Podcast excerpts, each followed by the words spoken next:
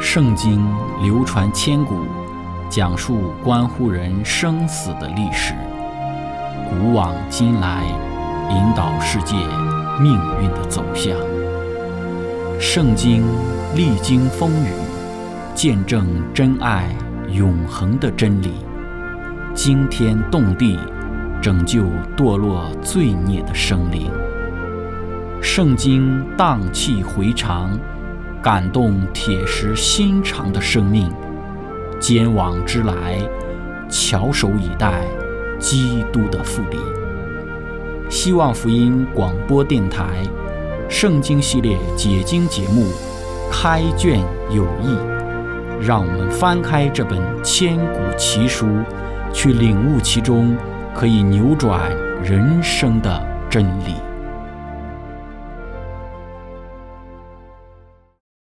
亲爱的听众朋友，平安！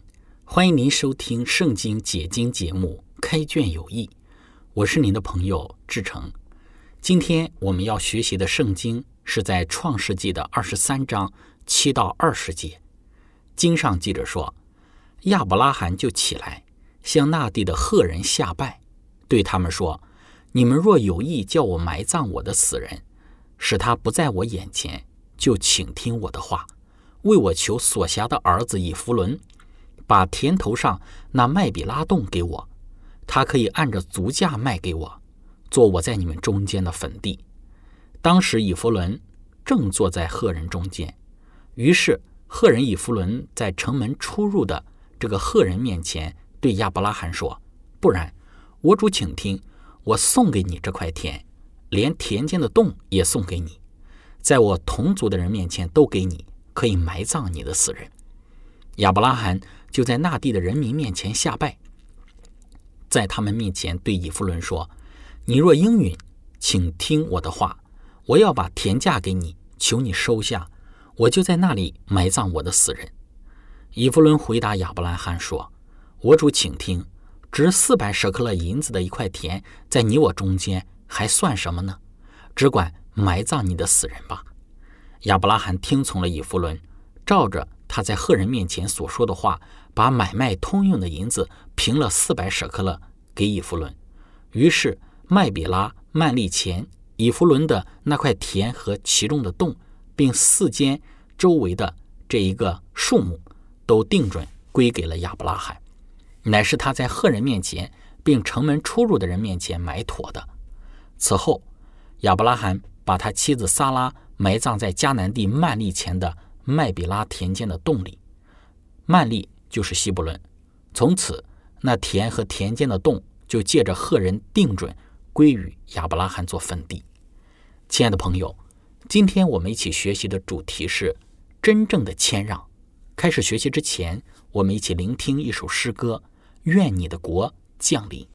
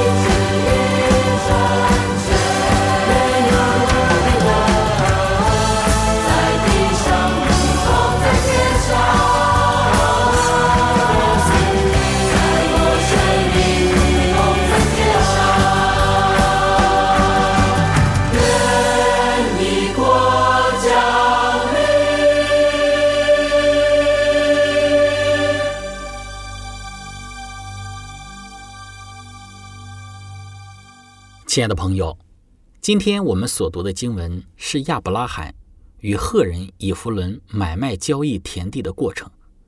在整个过程之中，有许多值得我们留意的地方。之前我们分享到，当亚伯拉罕向当地的长老或者是首领提到自己想要买埋葬撒拉的这个田地的计划之时，当地的长老或者是首领非常的尊敬亚伯拉罕，也提到了亚伯拉罕不管是相中了哪一块地，就尽管的取来埋葬自己的妻子就是了。因此，亚伯拉罕就将自己所相中的那块地提出出来。这块地就是所辖的儿子以弗伦田头上的麦比拉洞。关于这个麦比拉洞，在圣经注释之中介绍到，人们曾以许多不同的方式来解释这个名称。有人将麦比拉视为是一个专有名词，其他人将其称为是洞穴的某一种特性的描述。这个词来源于字根加倍。暗示着这可能是一个双洞，或者是一个有两个入口的洞。将麦比拉视为一个专有名词，这个解释似乎更为可取，因为在这个洞相继安葬了撒拉、亚伯拉罕、以撒、利百加、利亚和雅各的尸体，只有先祖大家族中的拉杰不在其内。对于这个麦比拉洞今日所在的地点，有两个洞被认为是麦比拉洞。一个在另一个的上方，都在靠近希伯伦的一个山坡上修建的穆斯林的一个清真寺的下面。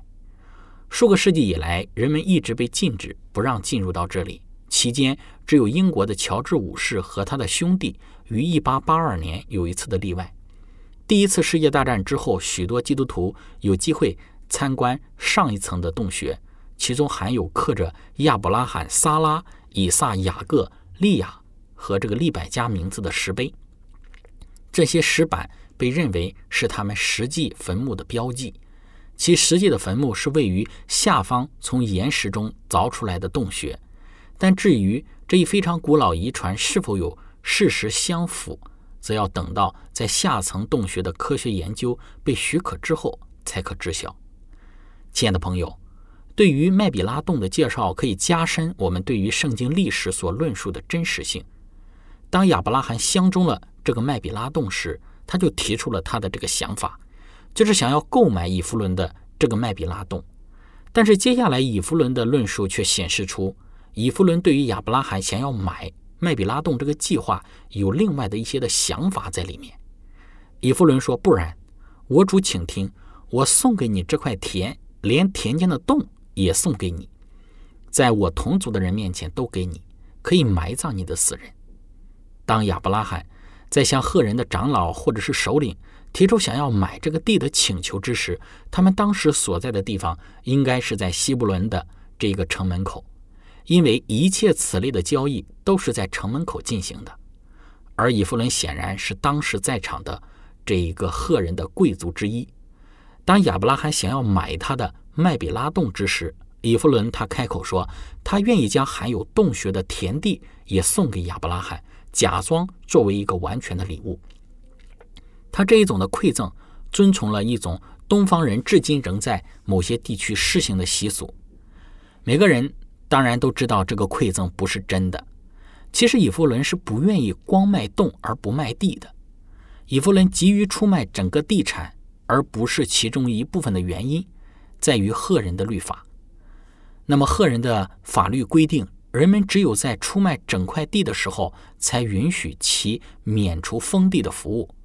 如果是分块出卖的话，则不能解脱其应尽的封地服务。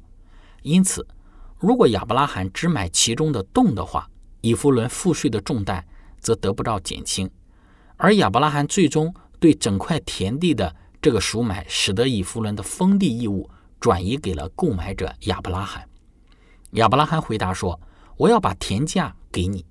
亚伯拉罕领悟到以弗伦的这个答复的含义，是说，如果他愿意购买含有此洞的田地的话，他便同意让他拥有这个麦比拉洞。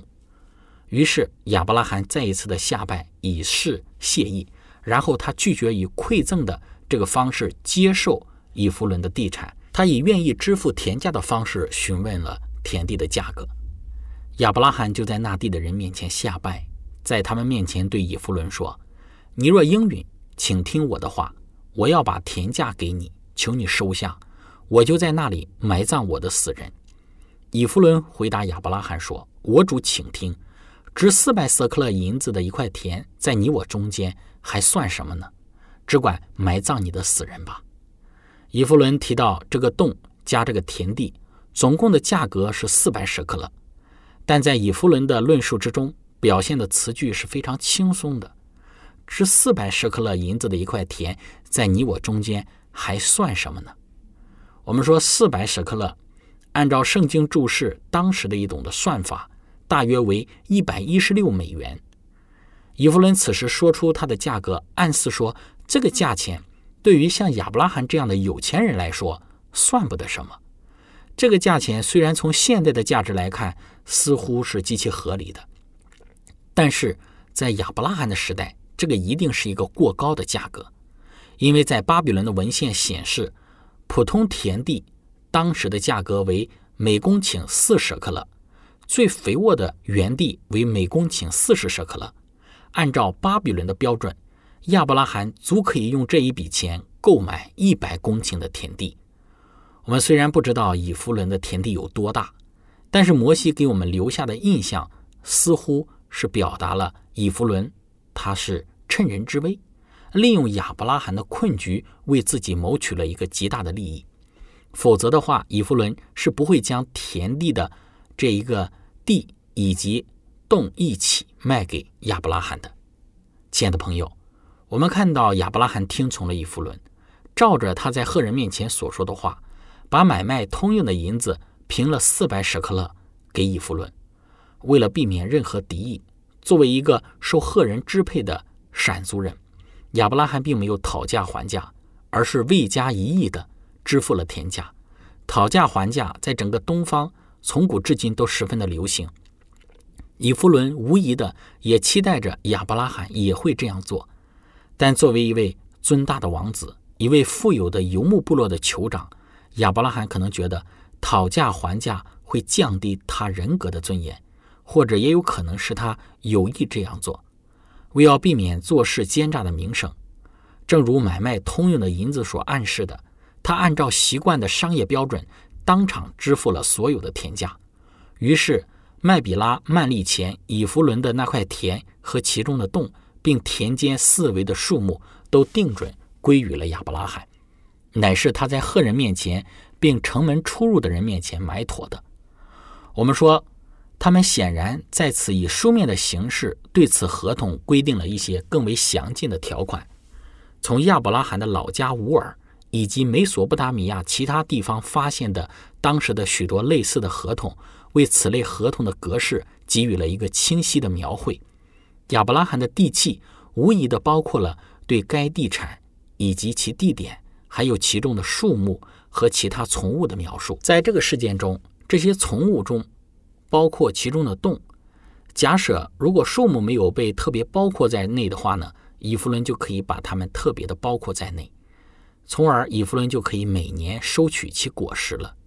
在这里又一个证明赫人参与了此交易的有趣的细节，因为赫人的商业文献的一个特有的特征。就是在每一次出售房产之时，或者是地产之时，都会注明其中数目的一个准确的一个数字。亚伯拉罕把他的妻子撒拉埋葬在迦南地曼利前的麦比拉田间的洞。曼利就是希伯伦，此洞位于亚伯拉罕在以撒出生前居住过的曼利附近。亚伯拉罕将他亲爱的妻子撒拉安葬在了这里。这里可以看到，那曾经多年作为他们家园的小树林，他们曾在那里分享他们的喜乐与忧伤、失望和盼望。亲爱的朋友，分享到这里，我们一起来聆听一首诗歌，倾听我的心。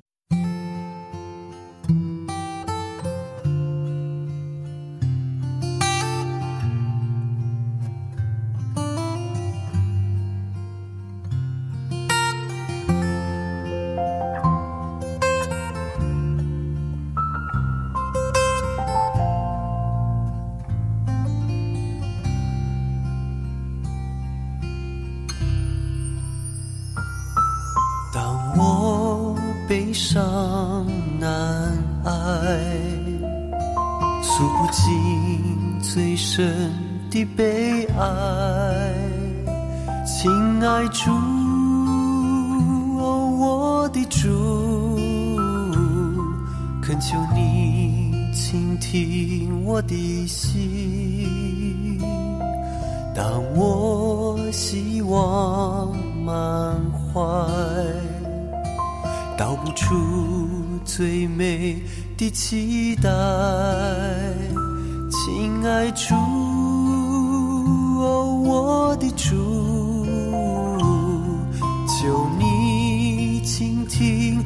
我的心，求你聆听我每一个心跳。那是我最虔诚、最渴慕的祈祷。求你聆听我每一个心跳，告诉我你什么都明了。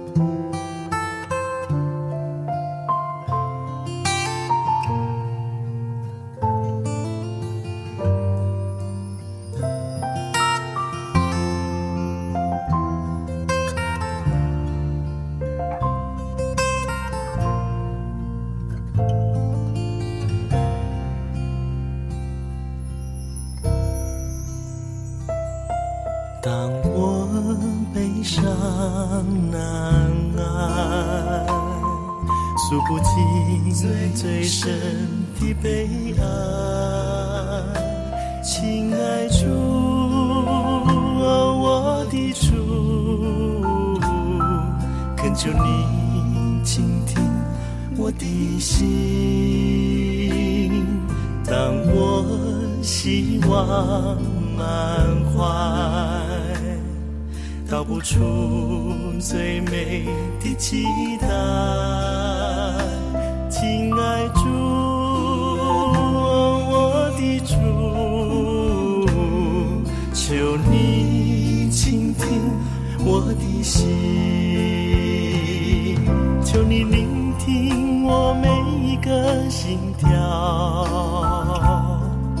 是我最虔诚、最渴慕的祈祷。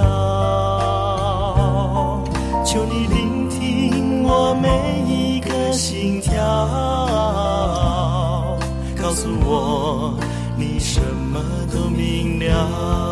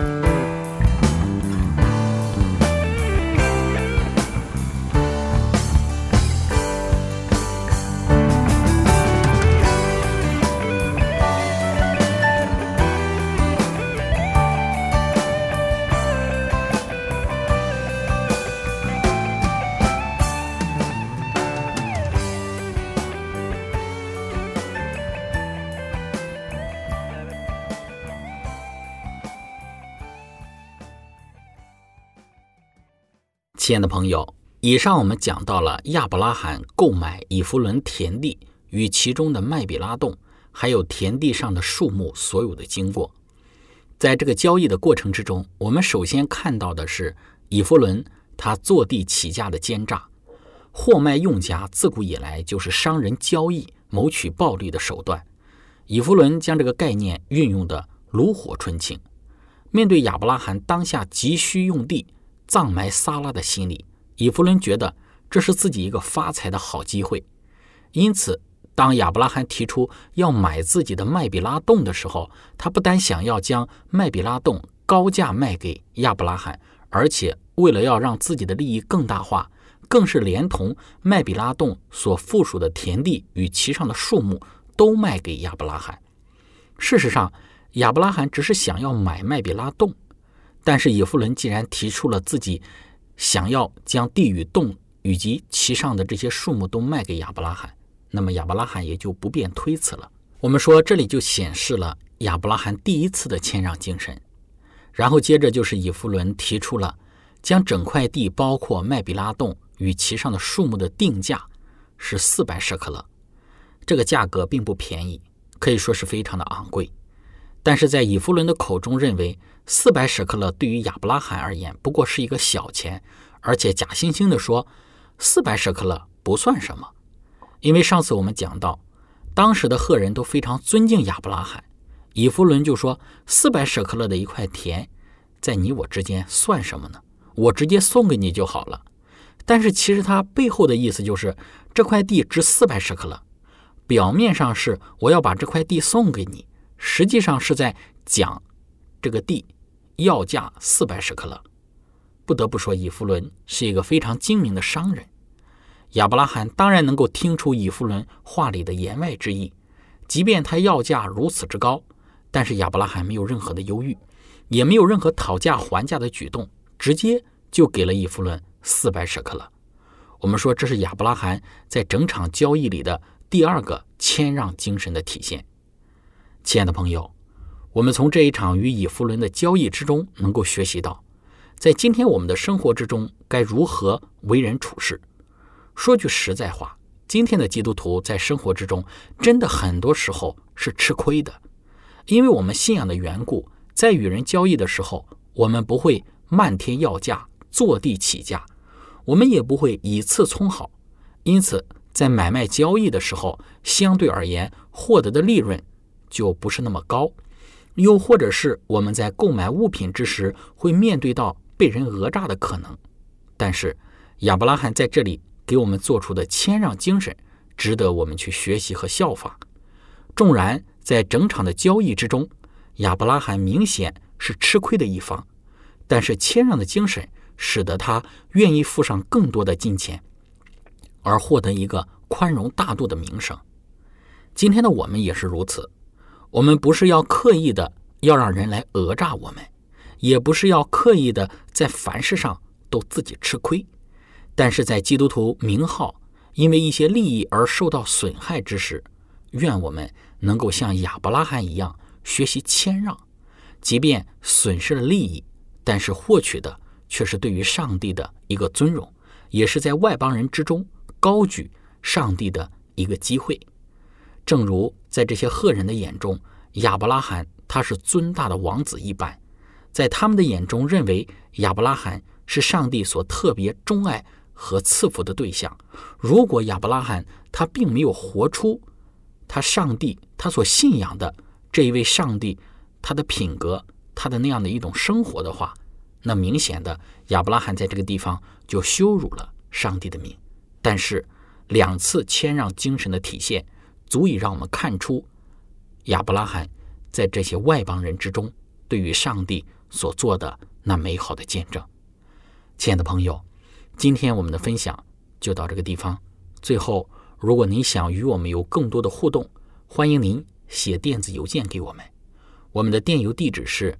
z h i c h e n g at v o h c 点 c n，感谢您，愿上帝赐福您，我们下次节目再见。